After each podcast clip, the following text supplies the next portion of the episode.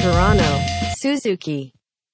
はい、ということで今日の番外編は引き続き IT 評論家小原和弘さんをゲストにお招きしてお話を聞いていきたいと思います。お願いします。はい、お願いします。はいよろしくお願いしますさあさあ、えー、とまずはその古典ラジオや古典の魅力について前半お話ししまして、はいで、えー、と中編に関しては、えー、ともうプロセスエコノミー今一番熱いですよね、うんについてお話ししたんですけどもそんな小原さんってどんな人生歩んでたのっていうのを今日ちょっと聞いていきたいなと、うん気になりますね。僕、こはい。全然わからないんですよね。まだ聞いたことなくて。はい。いやーだから小原和弘の作り方ですよね。出来上がり出来方。出来方ですね。どこに需要があるかわからないですけど、語りましょ再現性があるかどうかわからないんで。う。全く。いやーもうマジで本当幼少時代から聞いていきたいんですよ。はい。はい。まずどんな子供でどんなお家で育ったのか全然想像できないですよ。小原さんの子供の頃。全くできないですよ。はい、どんなお家だったんですかまず。いや、だから、うちはですね、その、うんまず、医者家系で、おじいちゃん医者、そうなんや。おじいちゃんが子だくさんで7人子供いるんですけど、えっと男性は全部医者になる。はい。で、女性は医者に嫁ぐっていうんで、おじき全医者なんですちょっと待ってください。むちゃくちゃ金持ちの家系なんじゃないですか。で金はね、まあ後で説明するんですけど、まあ、親父がまあ割と面白い人だったんで、まあマイナスで終わるんですけども。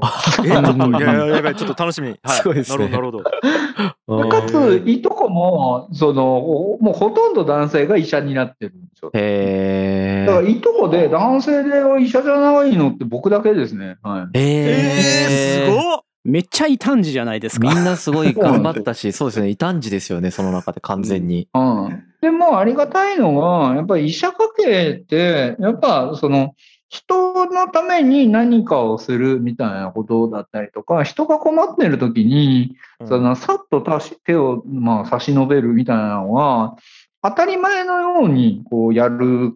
まあ、だから僕とか本当子供の頃とか、親父もう本当に診療が終わったらすぐに外にね、往診に行くんで。ほぼほぼ一緒に飯食ったことなかったですからね。おにぎりをおかんが作ってくれたおにぎりババって担いで、もう往診に行ってみたいな感じでやってへたんで。でまあそういうのが好きな、まあ、いでありつつ、まあただ、まあ言うても町医者なんで、うんうん。やっぱりそのロマンとそろばんのバランスってめっちゃ大事で、うちの親父から学んだことは、うちの親父ってすごくてうん、院長室っていうか、まあ、親父の部屋があるんですけど、あはいの地図が貼ってあるおうで、3ヶ月以内に来た患者さんの住所に青い画鋲がうん。打ってあって、へー。で半年来てないと赤い画鋲になるんですよ。で、それ以上来ないと、あの、画鋲外すんですね。うん。それで彼は何やってたかっていうと、いわゆる証券人口っていう 自分の病院にどこのエリアからどのぐらいの人が来てるかってことを視覚化してたんですよ。へで、なんか減ってくると、ー。ちょっと、和弘、お前あの辺見てこい。で、近所の人に聞いてこいって言われて。で、行くと、あの、うわ、お、お、小原のとこのアホボンやないかとか言われながら、その商店街で、いや、なんか、最近うち来てくれへんけど、なんなん浮気してんのみたいなことを、まあ、子供ながらに喋ると、いや、最近な、そこに病院できて、看護婦さんめっちゃ綺麗やねんで、とか言われるわけですよ。そうすると、親父、親父、親父、やばいで、あそこ取られてるで、みたいな 話を。すると、おお親父が見とけっつって、そこの近所のめっちゃおしゃべりなおばちゃんとかにめっちゃよくするんですよ。おうでそうするとそこから口コミ広がってまた患者さん戻ってくるみたいな。はあ。めちゃくちゃ戦略的なんですね。医者らしくない？すごい。すごい。そうなんだから、人を、そのさっき言ったように、とはいえ、その晩飯もゆっくり食わんぐらい、人助けるみたいなことは好きなくせうんに、やっぱり人間生きていく上で銭感情大事ですかうら、ん。やっぱロマンとそろばんが両方あったんですよね。はいはいはい。えちょちょっと待ってえそれ何歳の時に小原さんそのやってたんですか？その聞き込みにあその聞き込み調査とか、そんな幼稚園の前とかからですよ。え？幼稚園の前？やば。え？幼稚園の前って何歳？だから、5歳とか、5歳ね。はい、6歳とかですね。はい。僕、幼稚園の時から西宮に引っ越すんで。はい。西宮だったんですね。ははい、うなんですん。えめちゃくちゃ頭良かったんですか？小原さんいやは。頭いいっていうよりかは、う そんそういうことを呼吸のようにするっていうやつで、だから例えば、その同じように5歳、6歳の頃からやってたのが、当時、その空き瓶って売ってくれたお店に持ってくると10円で買い取ってくれたんですよね。はい。うんあのガラスを洗って再利用するから。うん、なんで、そのそういうことを知らない、もっと年少な奴らを集めて、今からゲームしようと。うん。で、たくさん空き瓶を集めたやつにお菓子をおごってあげるって言って、みんなで集まれって言って集めさせて、すげえ。経営者だ。で、その半額分ぐらいをおごってあげて、うん。は半額は僕がせしめるっていうことを、なんか ちょっと、年少の頃元締め？や元締め。バリバリの経営者じゃないですか。そうね。あえそれえちょっと普通に興味なんですけど周りの人と会話が合うんですか？そんなことをやってる子供同世代とってことですよね。確かに。はああ、まあ、こあんま友達同世代にいなかったですからね。まあ、知人は2、3人いますけど、ああ、やっぱりそうなんですね。うん。まあ、でも、なんだろう、ありがたいことに、下町、大阪の下町って、い近所のおじちゃん、おばちゃんが構ってくれるから、うん。ん、楽しいですよね、そっちの方。なるほどな。だからそっかそっか。もう結構年上の方と話す機会が幼少時代からあったってことですよね。そうですね。うん。そこに刺激を受けながらっていう、でもあのね、灘だから、その灘とか行ったらそういう人ばっかりなんじゃないですか、やっぱり。あそうですね。で、そうなんですよ。で、中学が、まあ僕と深井さんの共通の友人に北川拓也っていうのがいるんですけども、うんまあ、彼とか灘中灘高ハーバードってすごい人なんですけど、うんまあ僕とかは灘中灘高兄弟なんで、まあその人生3週ぐらい差つけられてるんですけど、それでもね、なんていうか、灘中灘高ハーバードみたいなことを当たり前に言える奴らがゴロゴロ周りにいるわけですよ。そうするとなんというか、自分もそれなりに天才って言い続けながら暮らしてきましたけど、うん。まあ衝撃ですよね、中学上には上がいる。こんなにすごい。いアホみたいな奴らおんのかっていう、全く勉強してなくてもできる奴らがいて。ああなるほどそうなんですよ。なんで、僕、その、勝てないって思って、あで、その時に始めたのが、だったら、こいつらどういう勉強の仕方してるんだろうってことを調査してたんですよ。ー確かに気になりますね、それは。だから、うんせ成績上位20人のやつらのノートの取り方と、そはいはいはいの家での勉強の仕方ってことをはいリサーチしたんですよ。はいはいはい。おうそしたら、誰も勉強の仕方の勉強をしてないってことに気づいて、はいはいはいはい。ここで俺は楽に勝てるって気づいたんですよ。あいやですね 勉強の仕方の勉強ですよねそう。うんん、そこ誰も研究してないってことですね。あの、うんうん突き詰めてないってことですよね。他人のノートの取り方のことを見たことあるって言ったら見てないって言うし、うん。そういうこと自。分で家で勉強する時間配分とかどう考えてんの？って聞いても、いや、小原に初めて聞かれたそんなことが言われるし。うん。だから教日。科書はこれ使った方がいいとか、参考書はこれやった方がいいみたいな、ワットがうん。なんかいろいろ言ってるんですけど、その勉強の学び方みたいな、ハウを学んでるやついないから、えー、意外ですね。なんかみんなすごい合理的に考えてそうっていうイメージがあるんですけど、そうでもない。そうなんですよ。なんで、それ、自分にノートのまとめてるやつとかのまとめ方とか学びつつ、あ、でも、こいつがノートもう書いてくれてんねんったら、俺授業中他のことやってていいやってことに気づけるわけです。はいはいはいはいみたいな生き方をずっとしてる。はあそれが高校生ぐらいですか？そうですね。中高ですね。いやーでもちろんですけどやっぱりそれで成績上がりますよねそう、まあ、でも、言うたかってさっき言ったように、周りが天才ですから、うん。うんうん。まあね。普通に、その現役の頃は、こんなんで受かるわけないから、共通一次試験の日はパチンコ屋にいましたし、どういうことえ受けてないんですか？受けてね、だって受けてもしょうがないもん、受からないから。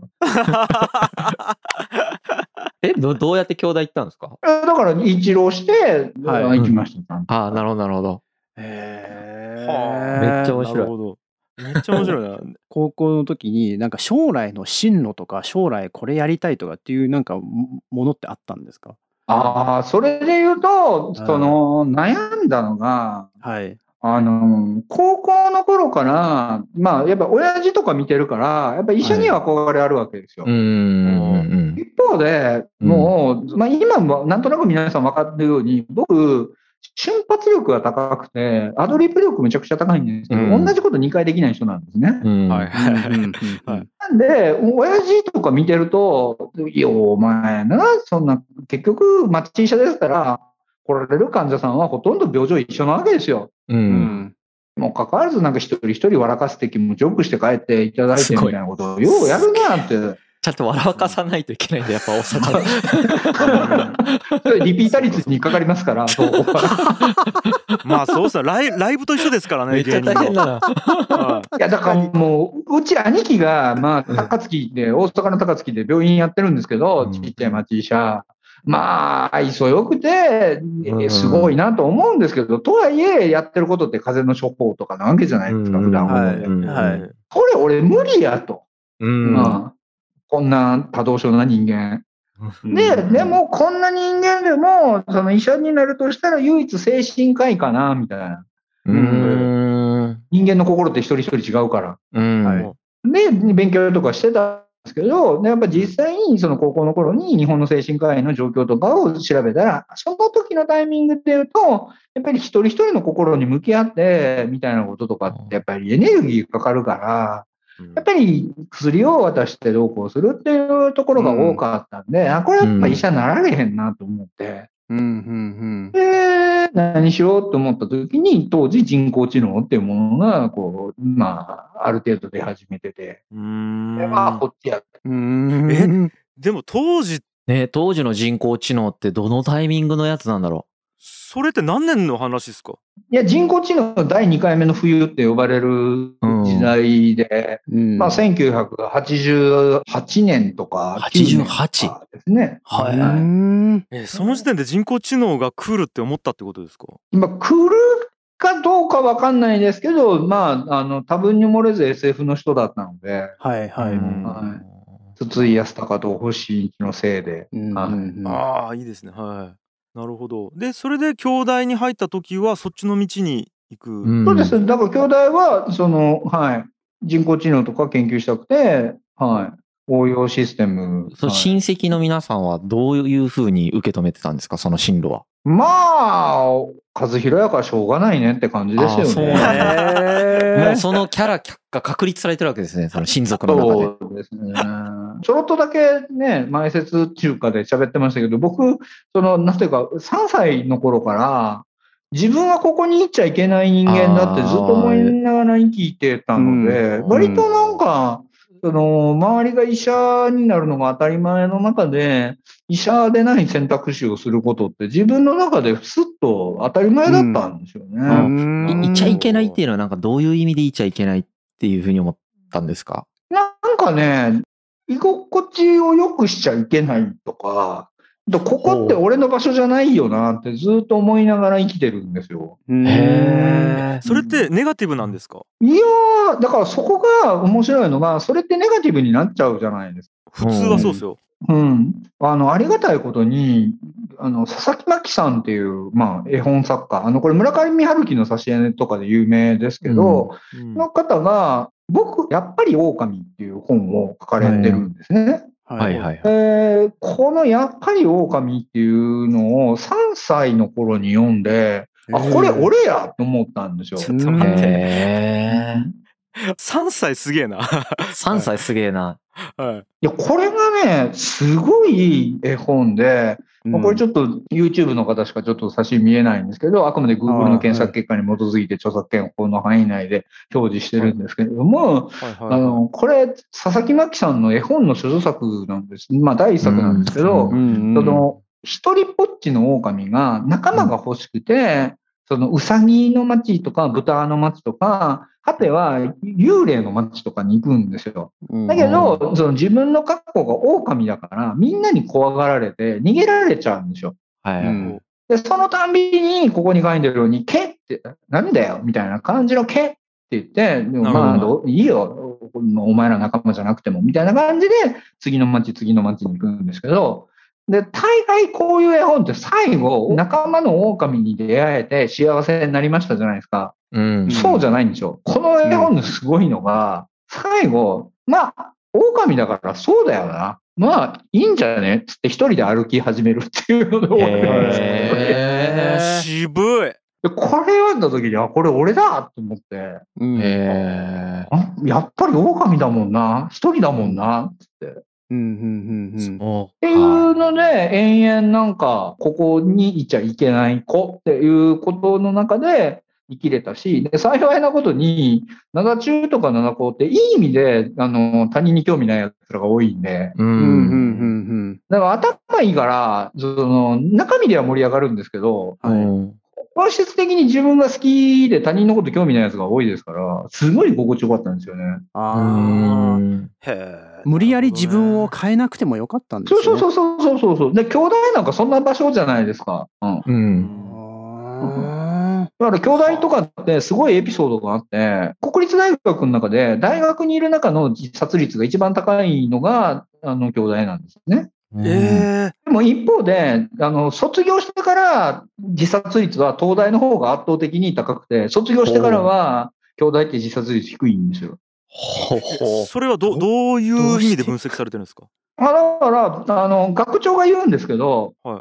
ここは一回自分を見失って迷子になる場所なので、あの、盛大に迷子になってくださいっていうことを、へー。村長が言うわけですよ。えあ。はいえはい。いや超いいっすね。超いい。そうなんですよ。だから無理に自分をどこかに当てはめて、はあ無理に自分を作らなくてもいいっていう、まあ、あの、まあ、前回のバーニングマンみたいな話になるんですけど。超いい。はい。うんうんっていう感じの子だったから、で逆に言うと、どこにいても浮いてるけど、逆に言うと、どこにでも行ける。うん。うん。うん浮いてるから。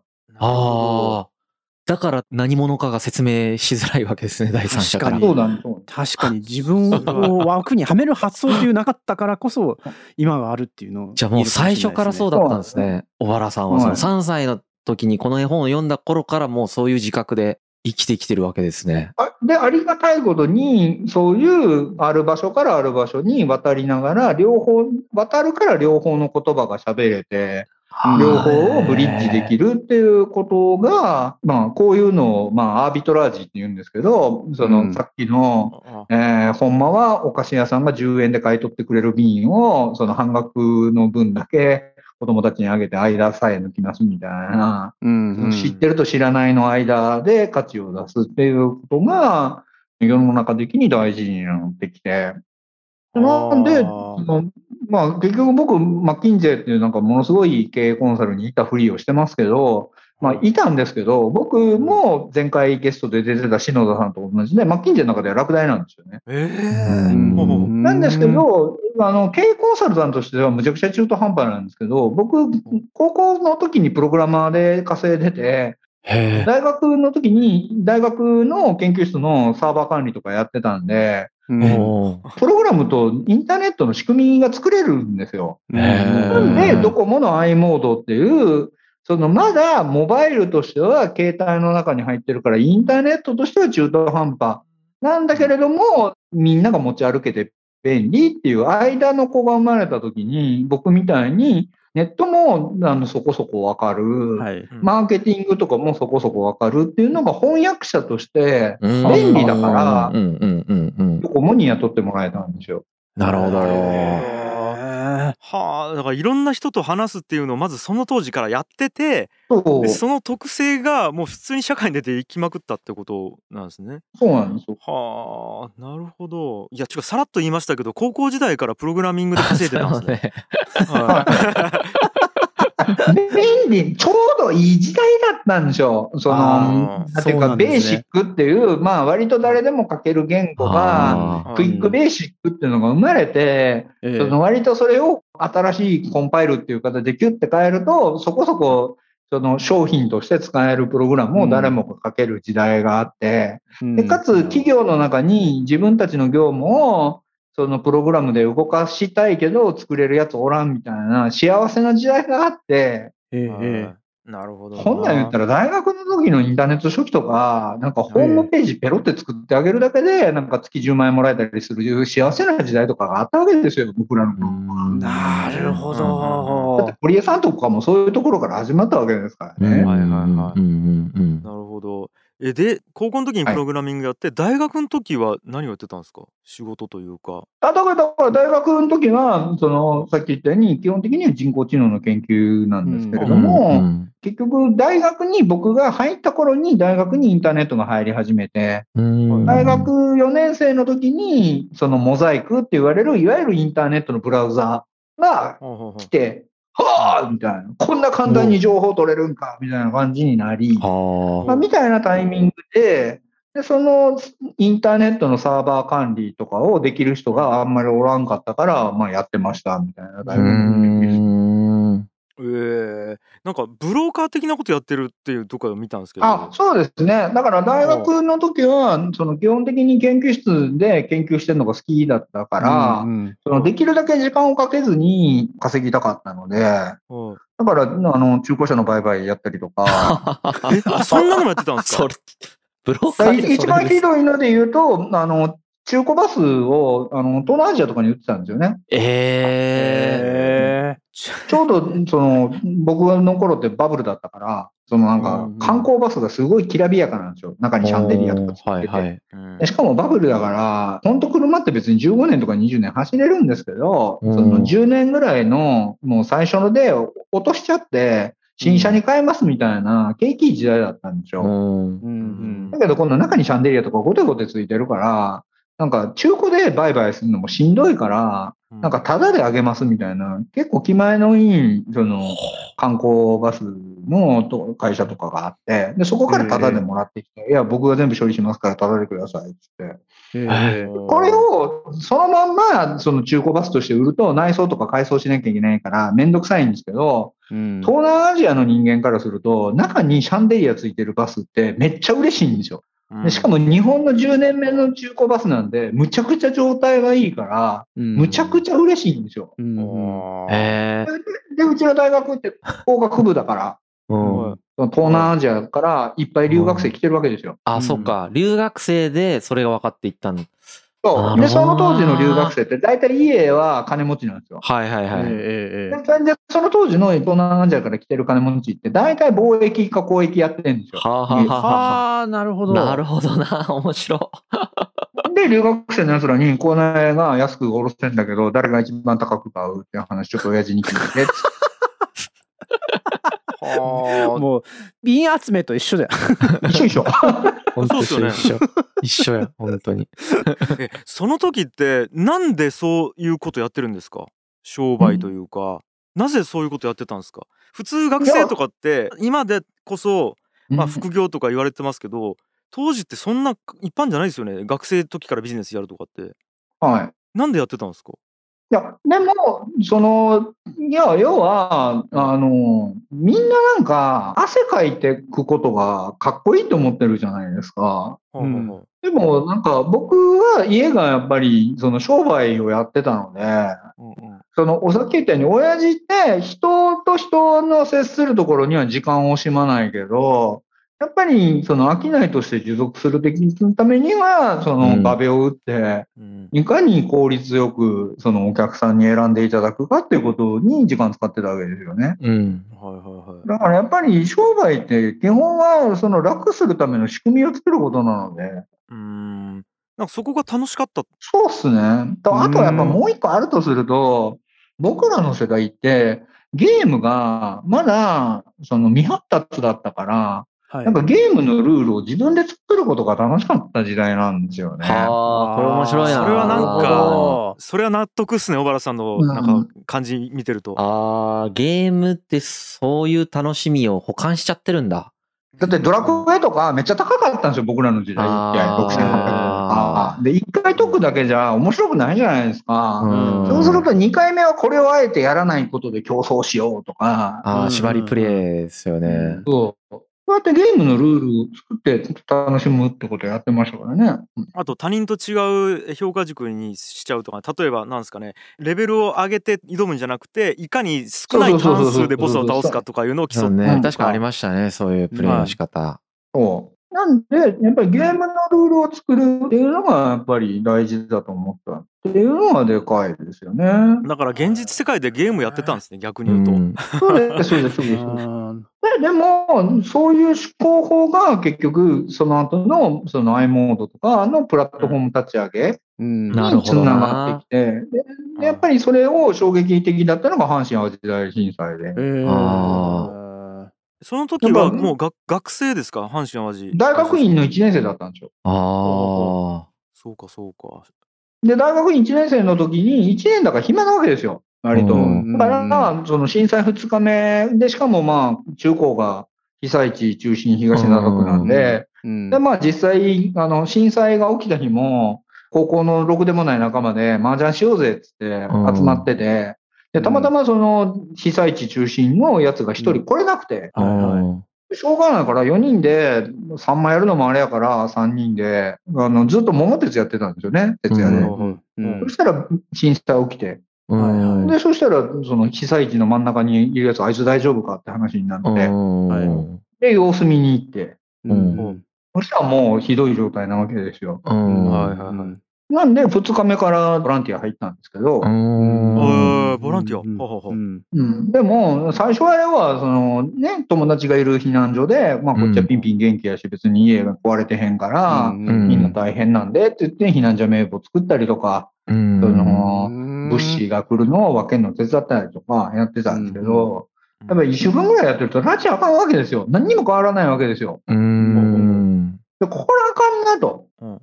うんで、たまたま、その僕はバイクで動けたから、家帰ると、家のテレビ見るたら、なんか異様にボランティアとか集まったりとか、物資集まってる学校とかあって、えなんやねん、エコひいきやんけっつって区役所に勝ち込みに行ったんですよ。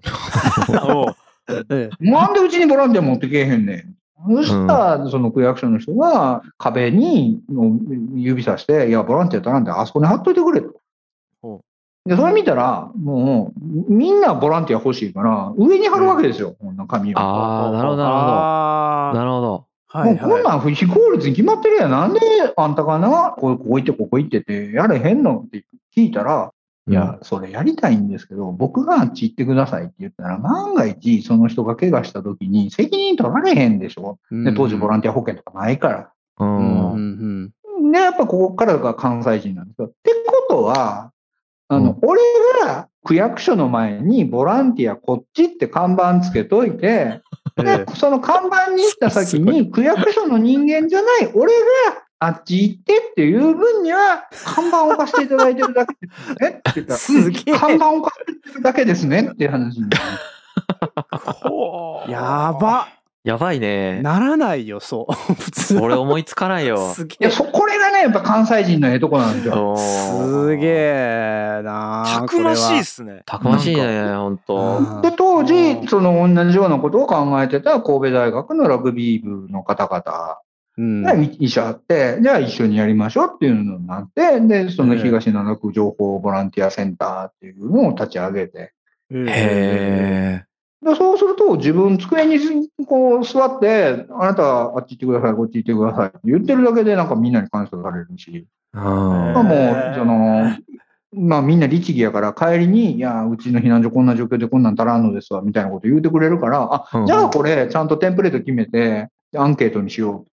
え聞いたら、その、まあ当時200カ所以上あった、その東灘区の避難所は自分何にも動いてへんのに全部わかるわけですよ。どこで何が足らで、そうすると、いや、これ足らんねんけど、つって、その、物資送ってくれへんみたいなこととか電話したりとか、うんうんはだい。から、物送ってくれるわけですよね。そしたらみんながハッピーになるわけですよ、ねうん。で、あ、これはもうプラットフォーム万歳だって思って。ははああ、そういう経験あったんですね。だから人力マッチングサービスですよねそうそう。で世界を最適化してたわけでしょそう。い すごいなやだから、プラットフォームって最強じゃねって話になって。なるほど。そこでプラットフォームに興味がいくんですね、うんそうなんです。で、かつ、もう一個大事な話があって、やっぱりインターネットの出現によって、俺、アービトラージで一生暮らされへんって気づいちゃったんですよ。はえあ、なるほど。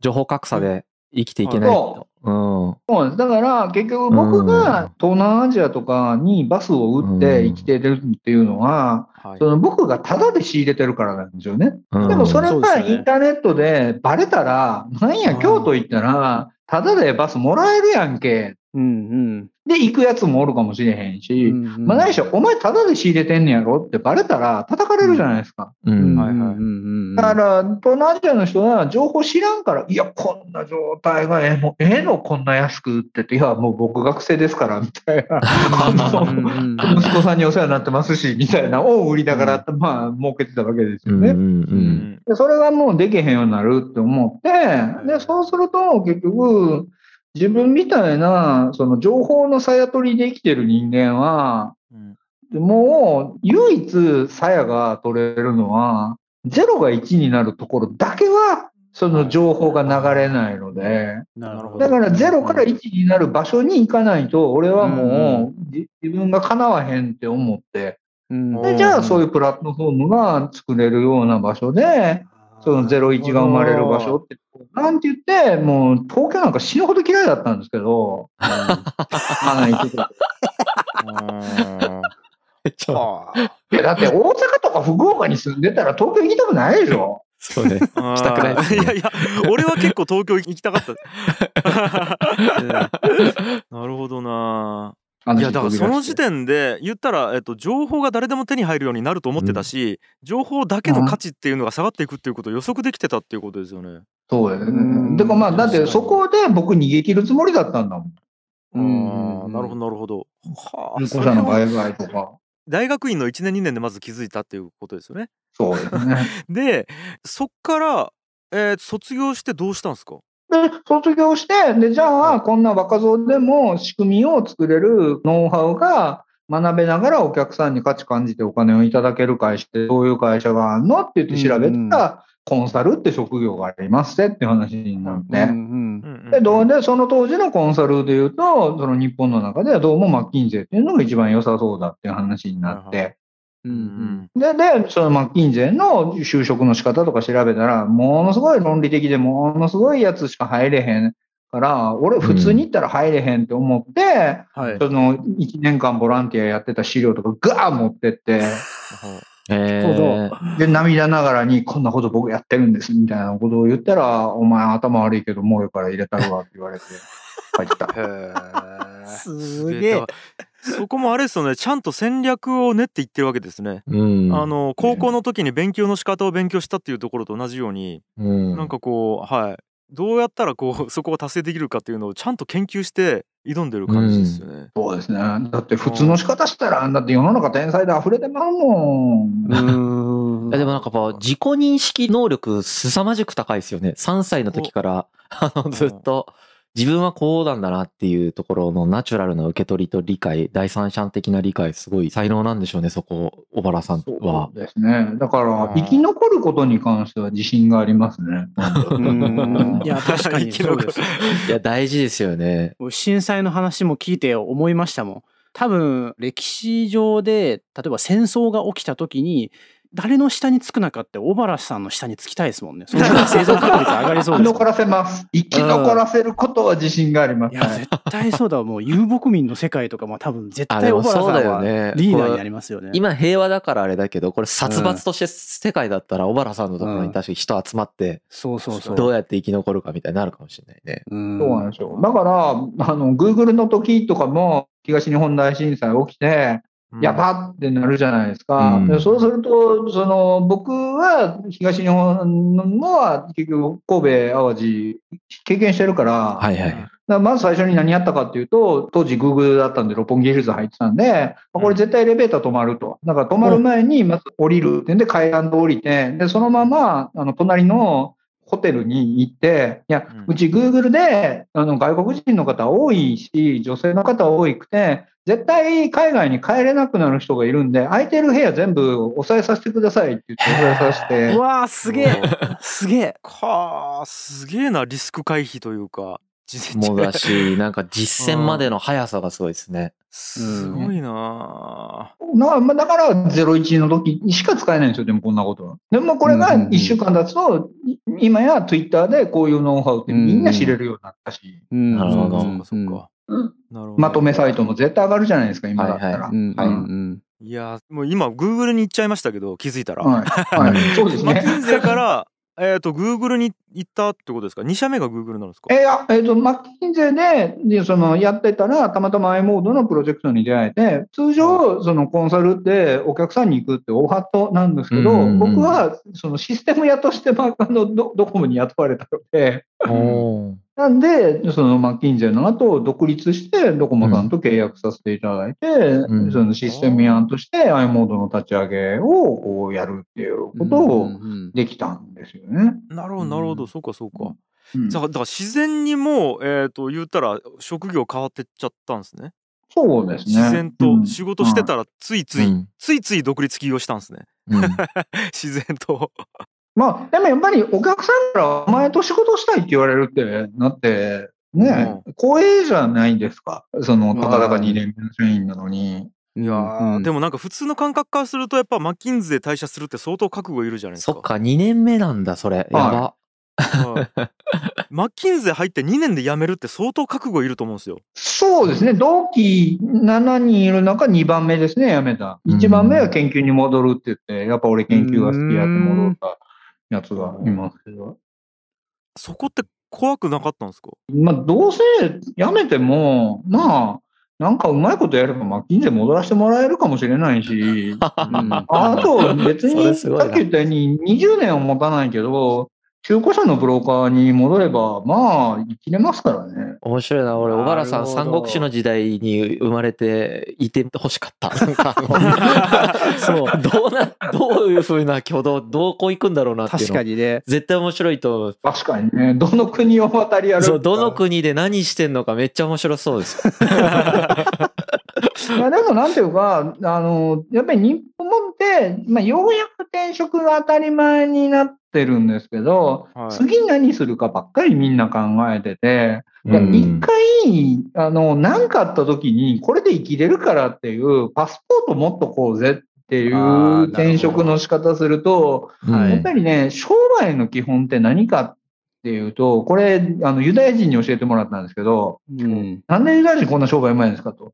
小原教えてやるお。困らないことだって言っててはあ、なるほど。うんかっけー、困ってるやつから安く買い叩いて、うん困ってるやつに高く売りつける。これだけだ、商売は。だから俺たちは困らないようにユダヤ人同士助け合うんだ。だはあからお前も俺を助けろって言われて、なるほど。みたいなシンプルな。めちゃくちゃ大事だ。いや俺だからあのいやその転職怖くないですかって聞きましたけどなんでみんな怖いかって食いぶちがなくなってやばくなるのが怖いんですね、だからその恐怖から逃げるために今継続ししてるっていうこともあると思うんですよ、そう。うだからん。これで困らないっていう状態だと自由が手に入るっていうことだと思うんですね。なんか。だから困らないと安心して冒険できるんですよね。うん。確かに。うん。足がかりがあるっていうのはとてもなんか冒険の範囲を広げる上で重要ですよね。そう。うん。で動けると自分に合ってるところを見つけやすくなると思うんですよね。うん。うん。一社しか働いたことない人と10社働いたことある人だったら、うん。自分を見つけるチャンスって10倍になるってことだと僕そうです、そう思で。す。ん。だから、それは、その2回目で話した、まあ、まさにゴール目的にとらわれず、今を楽しむプロセス目的になるためには、もういつでも帰れる場所があるとか、それで困らないっていうことが今を楽しむためのやっぱ秘訣だと思うし、冒険をより多くするための秘訣だと思うんですよね。で、幸いなことに僕の場合は一食目に割となんかマッキンゼーっていうなんか人が聞いたらちゃんとしてる人やなんやなって思ってもらえるパスポートが手に入れたから、安心して冒険できるし、かで、何何食か繰り返して、ちょっとパスポート減ってきたなって思ったから、Google 入っとくか、みたいな。うんうんうんそしたらなんか今こんなフラフラしてるけど、も元 Google っていうだけで、なんとなく人も話聞いてくれるし。うんうんうんすげえな Google 入っとくかで入れたんですね。確かにね。普通はね。いや、それもラッキーなんですよ。それもバランスってやつで、はい僕、Google の時まで、その英語で仕事したことってほとんどなかったんですね。今文献は読むし、えーあ、意外、うん。そうなんですね。けど、もう喋りは、海外と交渉する時も、うん。やっぱり日本語で迫力持って喋って、通訳に雇ってもらった方が、うん。やっぱり魂で握るもんやから、定型なんで。うん。だから自分で喋るって努力したことなかったんですよ。けど、Google ね、その、要は、のタイミングってリーマンショック起こって、なんか、一回サムソンが日本撤退したんですよね、あのタイミンうグ。要は、韓国が、やっぱ日本で成功するってことを、ものすごく気合い入れてやってたけど、うんあれ気づいたら日本なんてどうでもよくねって韓国に一回思われて、サムソンに一回撤退してるんですよ。そのぐらいジャパンパッシングが起こってた時で、で、自分おもろいことやることが自分の命やのに、うん。あ、日本でおもろいことをできなくなるんだって思って、で、これ英語で仕事できるようにならんと、うん。やばいわ。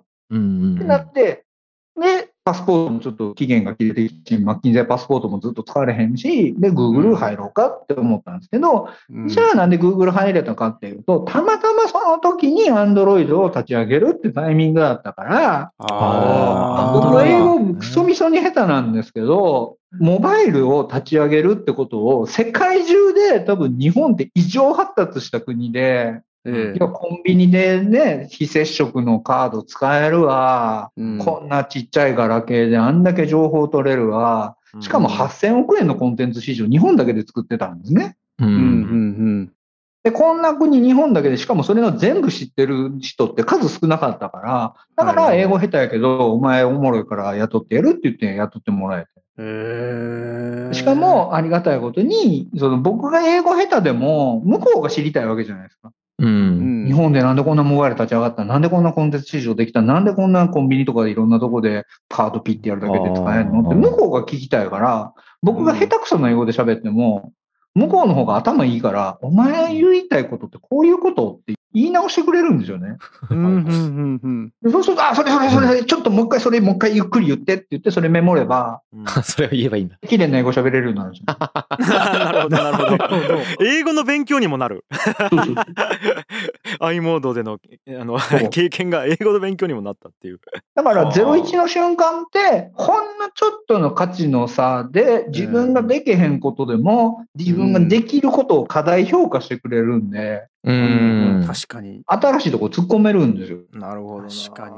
いやいや、今の話すごい大事ですよね。01というか、本当ほんのちょっとの差でもそれがすごくでかいっていう。そう。そうだねね確かにね。うん、本当そうだと思う。いや、だから、だ例えばやっぱりね、ポッドキャストとかでも、やっぱり今古典が1位やからって言って、いろんなところから多分声かけてもらえますみたいなのも多確かに分そうだとうん思うし。あーでも本当にそうかも。ほんのちょっとの差かもしれないですね古典ラジオ。たまたま1位になってますけどね。いまだになんで Apple Podcast ランキングでは1位なのか、僕たちもよくわかんないですからね。そうなんですようん。どういうアルゴリズムなんだろう。どういうアルゴリズムなんだ。う。ん。まあでもそれで機会をいただいて、こうやってね、うん。ご縁もいそうですねただいてそうです。ね。そうですはい。そうなんですよ。でまあそこからはもう快進撃って言っていいのかな。もう、えっと、一応現在13職目ということで、はい転々とされて活動されているということなんですけども、えっとえ今って何をメインにやってるんですか？メインは、そのシンガポールの、その、藤原投資顧問っていう会社で、はいはいはい。いろんな方の資産をお預かりして、その投資運用をするっていうことをやってるんですけれども、あの、やっぱり資産持ってらっしゃる方って、これもまた面白い話ですけど、お金のリターンだけを求めてるわけではないんですよね。もちろんお金のリターンは大事だけど、やっぱり何に投資するんですかってことを通してう、ん。やっぱりそのお金をできた人たちは次の未来を冒険したいみたいなことだったりとかある程度成功してるから、2代目を育てたいので、はいはい。うん。2代目の人に次の未来はどこから起こるかを知りたいとか、ううんうんあそういうのがあって、だから、その資産運用の会社なんですけど、もうイスラエルのベンチャーとか、ーはい。その、これから立ち上がってくる日本の新しいベンチャーとか、そういうところに投資をするっていうことをやってて、うん。はいでそれのアドバイスとかをさせていただいてるっていうのがメイン。うん。えーなんかその時のモチベーションって何なんですか、えっと、興味なのか何なのか。今何を目的に働いてるんでしょう？小原さんは。あ、そうですね。だから、はい幸いなことに、今っはて自分の強みをより強くなるようには楽しく動いてたら、結果としてお金を払ってくれる人が現れるっていう形になってるので。だからさっき言ったように、投資会社の一番大事なことは、まだ人が見つけてない未来を作る会社を見つけるっていうのが一番投資として美味しいわけですよね。ああ、確かに確かに。あそこって結構人生通してテーマになったりしてるんですか？うん。そうですね。やっぱ僕の場合は、そのストレングスファインダーって人間の強みを34個に分けてて、うんで、そのトップ5を教えてくれるっていう診断があるんですけど、ええ。もう毎年受けてるんですけど、ずーっと着想っていうのが1位なんですよ。うん。着想ね。うん。はうん。だから僕、着想、コミュニケーション、学習欲ってこの3つが変わらないんで、人の中うへに。んだから、人がまだ思いついてないことを、その結びつけて、これってこういうことでしょっていう、って、この電球がピカーンって開く瞬間がもう自分の魂のごちそうなんですね。うんそう魂のごちそそうなんですよ。いい表現ですね。いやだから、そのもうそこを自覚してるってことですね。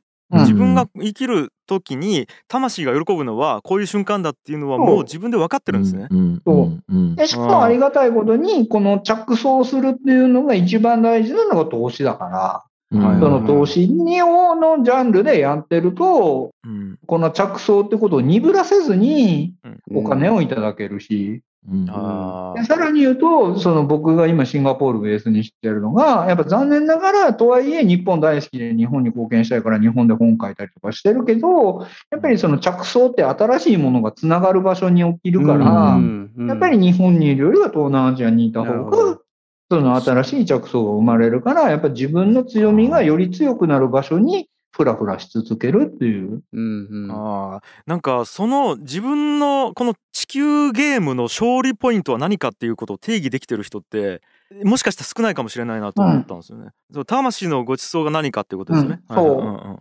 で、うんそれが他の人と比較できない存在になってくれば、お金は後からついてくるわけですよ、絶対に。うんうんだってそ、そのものにおいては、その、あいつよりこいつがええっていう存在になっとけば、うん。絶対にどっかお金は発生しますから。うんうんうんいやまさにそうだと思うんですね。うん。でしかもありがたいことに、それがあかんかったら、ブローカーやってれば生きれますからね。うん。そう確かに。なんかそこ そこのセーフティーネットを自分で持ってるっていうのもまた強いですね。はうん。うん。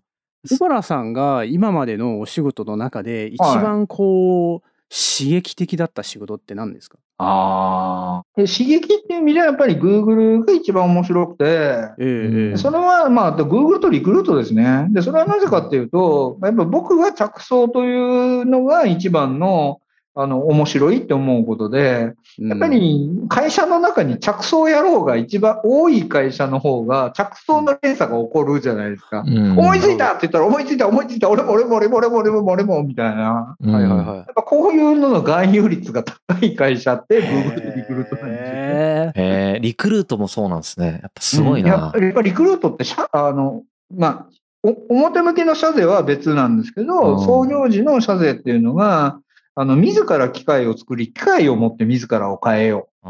っていうのがリクルートの、はい、うん。ミッションで。要は、人に機械を提供するようなプラットフォームを自分で作って、で、そうすると、そこに機械が生まれるから、うん。その機械の中で自分も成長できるよ。でそれを延々ループ繰り返したら、みんなハッピー、みんなに機械を提供するように、機械のこう拡大マシンになりながら自分が一番成長するから、両方ハッピーじゃんっていうのがリクルートなんですよね。うんうわめっちゃマッチしてますね。そうなんですよ。で結局この機械って着想から生まれるから、うん、ほうほうほうもう着想マシンですよ。着想マシーンなんですね。